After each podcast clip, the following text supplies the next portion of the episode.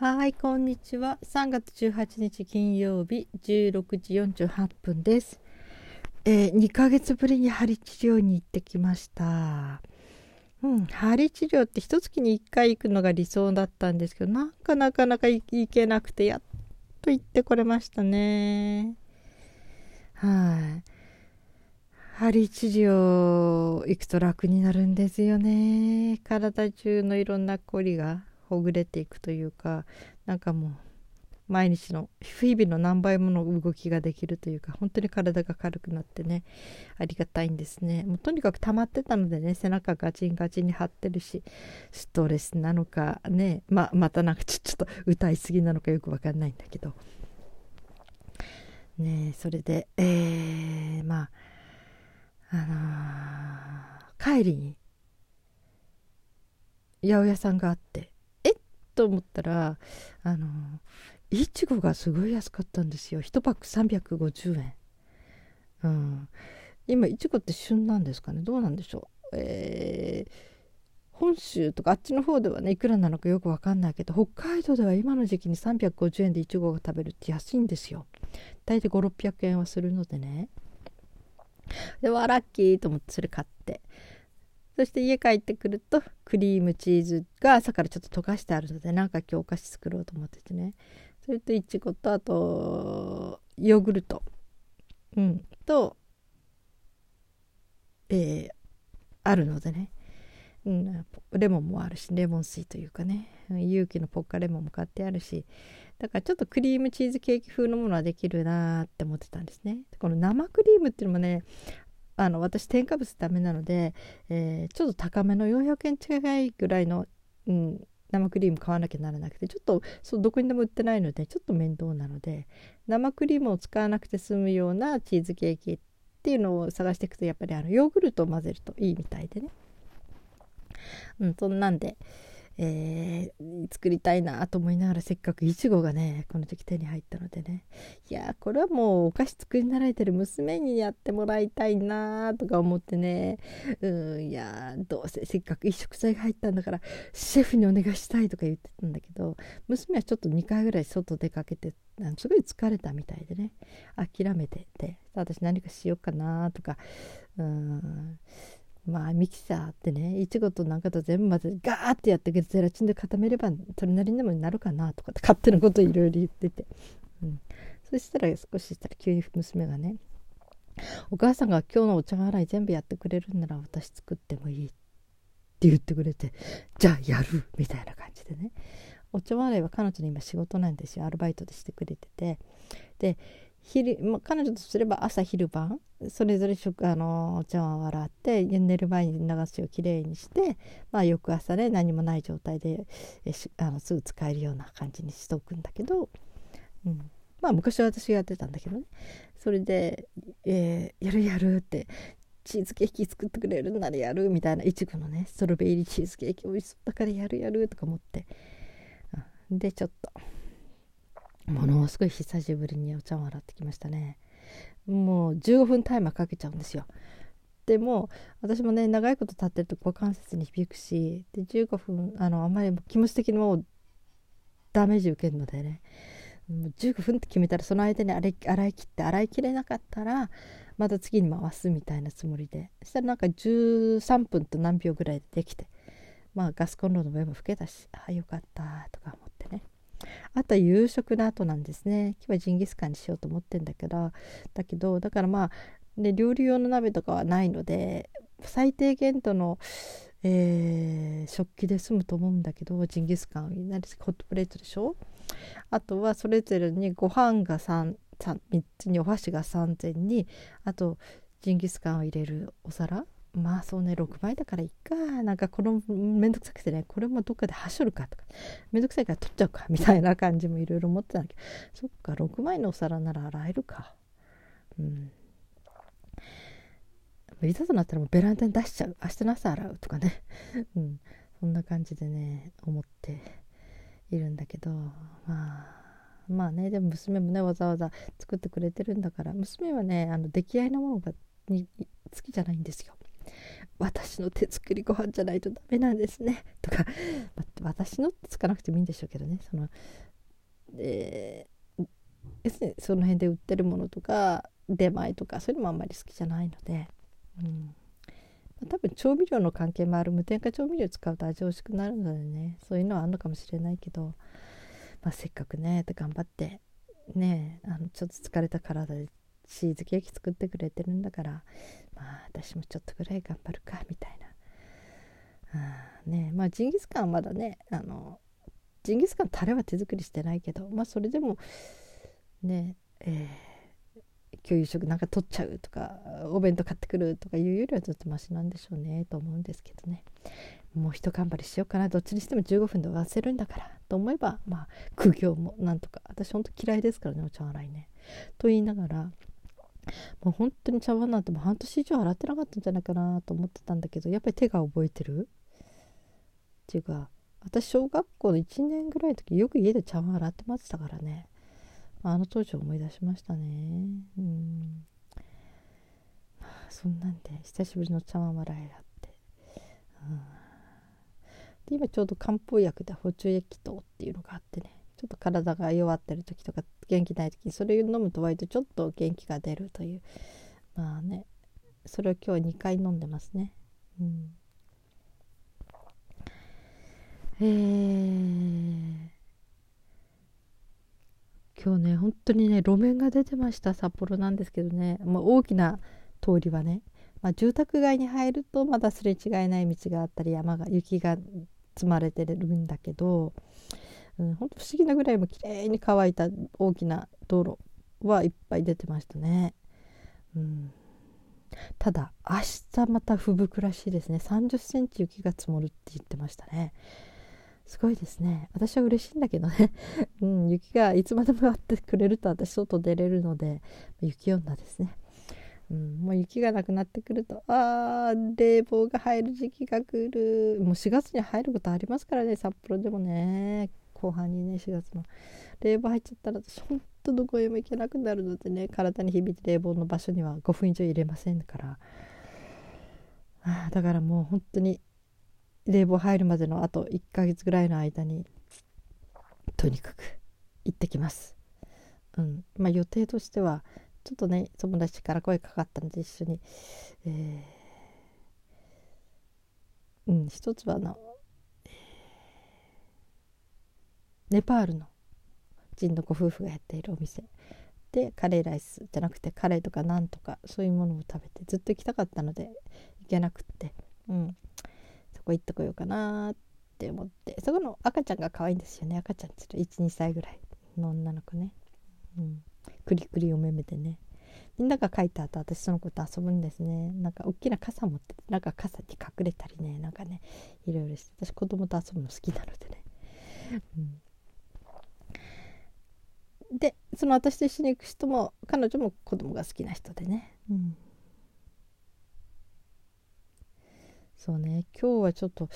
そうね彼女ね私の友達一緒に行く友達はえー、うんと性同一性障害障害ね。っていうものに一応入ってるでしょうね。うん、まあ本人はうんと二十歳ぐらいまでその意識がなかった。まあちょっと中学校の時にあってもなくて自分と成人してから割と自分が男として生きた方が生きやすいって思った人みたいでね。うん、本当に彼女に初めて会った時に私もずっと男性だと思ってましたからね。うちの娘もね。男の人だと思って接してて。である時にいや私がちょっとねホームページとかちょっと仕事でやってた時にああなたの妹さんかお母さんか知らないけどあなたの名字で、えーと、私のところに、うんと、メールマガの申し込みあったって言った「それ私です」って言うから「えっ?」って言ったら「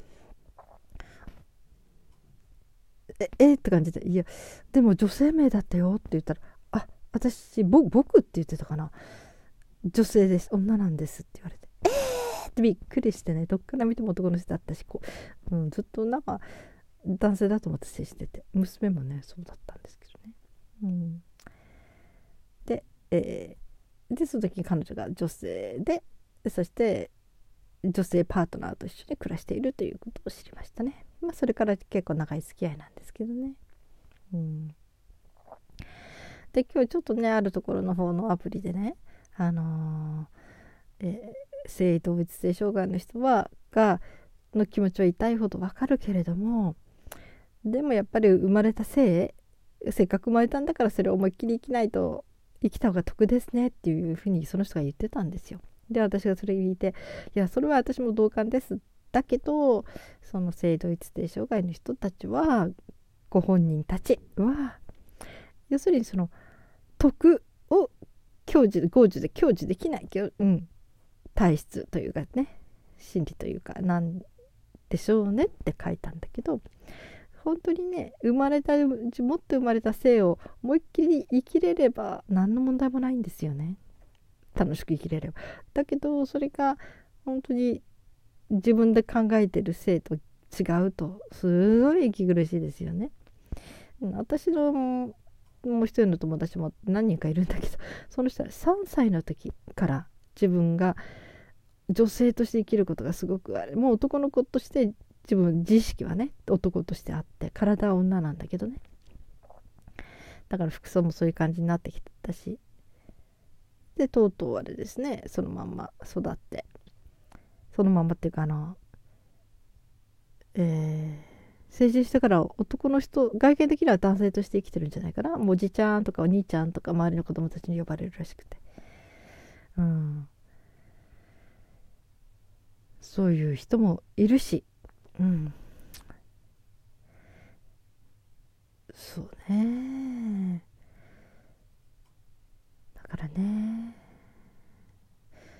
うん。やっぱりね、生きづらさって抱えてますよね。うん。自分が望んでる自分の性自認して自分が意識している性じゃないというねもので生きてるというのはね生きなきゃならないっていうのは大変ですね。それからやってる私が知ってやってるカラオケっていうかアプリの方でも自分はハイリブリッドだって言ってる人がいてね、うん、今ほとんど80%男性として生きてますっていうふうに言ってる人がいてでそれ声がねまあ一応ある女性ある歌い手さんの声にして荒井由実さん松任谷由実さんになると普通の女性の声で歌うんだけどそれ以外は寺尾明さんとかねほんと素敵なハスキーボイスでね本当に男性の低音の素敵な声なんですよ。うん、それはやっぱりあのホルモン剤で声を変えてきたみたいですね。だから今ほとんど声も変わったしあのまあ見た目も男なんでしょう。うん、ねだからや本当にホルモン剤で声ってあんなに変わるんだっていうかもうどっから聞いても男性の声なんですね。うん、なんかね本当にあの低い低音のね素敵なこうハスキーな声いやあんな声になりたいなって思っちゃいますけどね。でもそれには自分の今の声を捨てなきゃならないですからね。そしてまたこのホルモンって大変なんですってね。一度やり始めるとやめれなくなる。やめてしまうと体がなんかおかしな状態になるらしいのでただまあ私のまた違う人も知り合いもホルモン剤を使ってる人がいて声も変わるけどやっぱりひげが生えてきたりとかねやっぱり体が変わってきたりとかねいろいろ変わってきますね。要するに胸がだんだんなくなってったりとか。だから本当ホルモンなんですね。一つでいろんな風にもう女性男性の境をポンと飛び越えていくんでしょうね。まあ、手術しなくてもこのホルモン剤をただ一生投与し続けなきゃならないしやっぱりこう体に負担かけるっていうのはねしんどいことですよね。これ社会が変わってもどうしようもだいぶ違うことは違うのかもしれないけど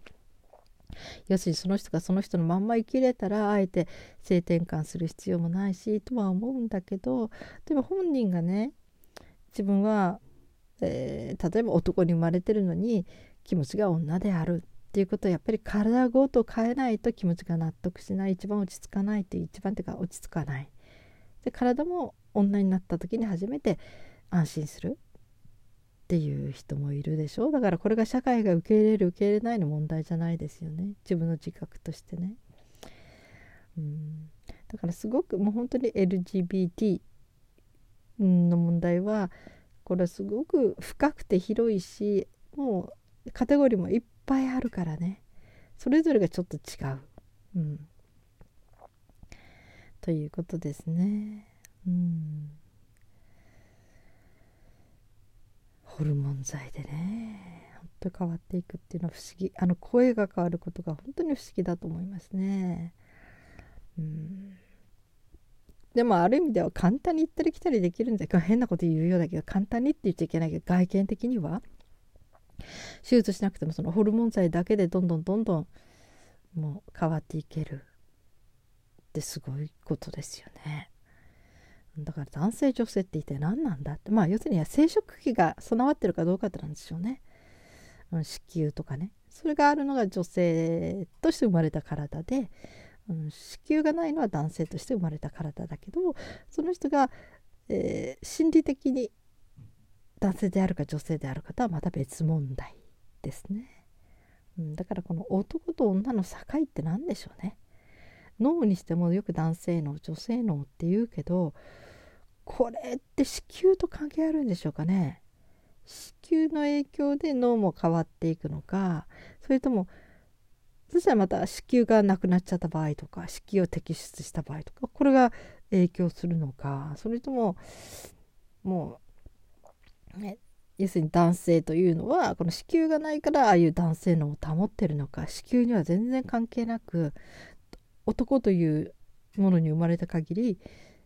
男これ正規の問題でしょうかね。男性器を持ってれば男なんでしょうかね。そうなった場合は、えー、男性の頭脳を持っているのか脳というかね男性の女性ののね。それともその男性の女性のという違いはほとんどないのか。っていうまあいろいろな問題ありますよね、うん、ただねとにかくまあ結論的に言うと分かんないことがいろいろあっても自分と全然違うって理解できなくてもそういう人だが暮らしているということでお互いに私たちだってその人たちにしてみれば信じられない存在なんですよね私たちは。こう異性しか愛さない、うん、で自分の性に満足してる。すごい信じられない存在、うん、だから要するに立場を変えればそうなる。うん、障害って言うけどね、うん、あるね絵本でこんなのがあって。ある人がちょっと不思議な国へ行ってでそこでは3本足の人ばっかりがいて自分が2本足ですごく居づらい。本当に自分一人みんなに変な目で見られた。っていうようなそういうようなお話なんですよね。それと同じで、えー、多数か少数かという問題なのかもしれないしね。だからうん要するに少数であれよと。差別というのは良くないですね。区別よく差別と区別が違うっていう人もいるけど要するに自分と異質なものを、えー、受け入れるったら受け入れない人もいられない人がいるからね。ただそこに存在してることに対して排除しない。要するにどんなに変わったどんな自分と違う人でも、うん、全ての人が生きてる権利があるっていうかそのまま価値があるっていうふうにお互いが捉えられたらいいんじゃないかなって思いますけどね。異質なものを排除するんじゃなくて異質なものは異質なまま関われないかもしれないし理解できないにしても、うん、あのそういう人たちを邪魔しないというかそうそういう人たちはそういう人たちの存在を大事にする。お互いに大事にし合う尊重し合うってことなんでしょうね。ということを考えました。はい、えー、皆さん金曜日ですね。ウィークエンド。かな。っていう人もいるかもしれないですね。お仕事の状況によりますね。はい、えー、1週間お疲れ様でした。そして、えー、今日も生きていてくださってありがとうございます。それではまた明日。